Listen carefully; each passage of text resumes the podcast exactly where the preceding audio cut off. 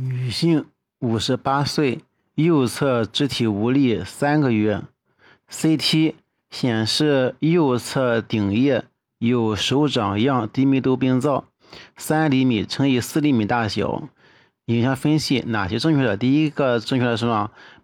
第一个正确的分析是食指内出现不规则的强化，应当考虑星形细胞瘤及转移瘤。如果食指内出现不规则强化了，应当考虑到星形细胞瘤及转移瘤。第二，脑室受压变窄右移，两周后病灶缩小，考虑是感染。脑室呢受压受压变窄移位了。两周后发病的影响，考虑是感染。第三是脑室受压变窄，没有强化，临床有高热，考虑感染。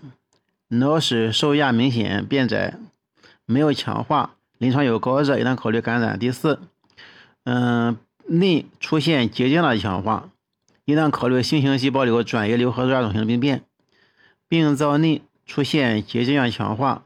应当考虑星形细胞瘤、转移瘤和转转病变。嗯，左心室长轴面成像特征特点为：左心室长轴面，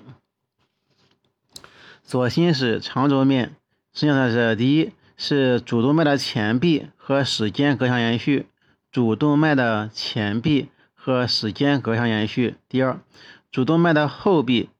与二尖瓣前叶相延续，主动脉的后壁与二尖瓣的前叶相延续。